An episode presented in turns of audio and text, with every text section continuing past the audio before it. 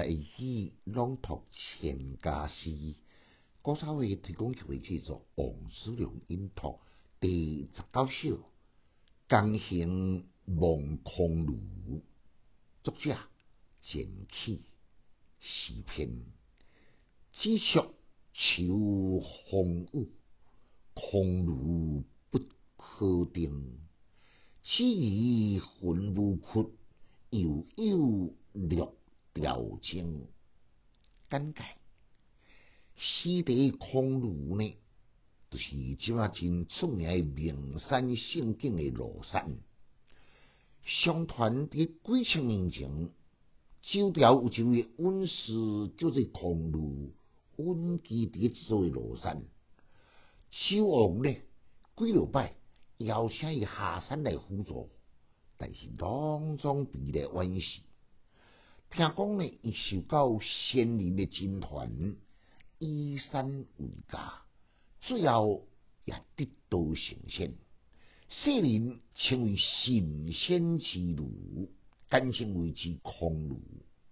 伊位置拄伫中江的南岸，对甲像后来呢苏东坡所讲的，远看成岭侧成峰。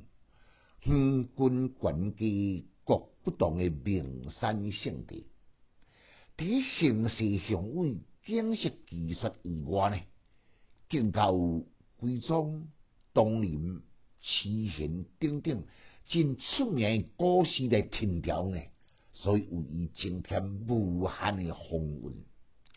作者都是自尊，也按中江来经过。看去群在起处的名山，我再看一片的云雾缭绕的岩洞，敢用神仙所居住的洞天福地。所以明年敢想着讲，是咪上在温室空路以及绿条的高青顶，每一位拢要活伫世间温基伫座罗山，继续来弘法呢？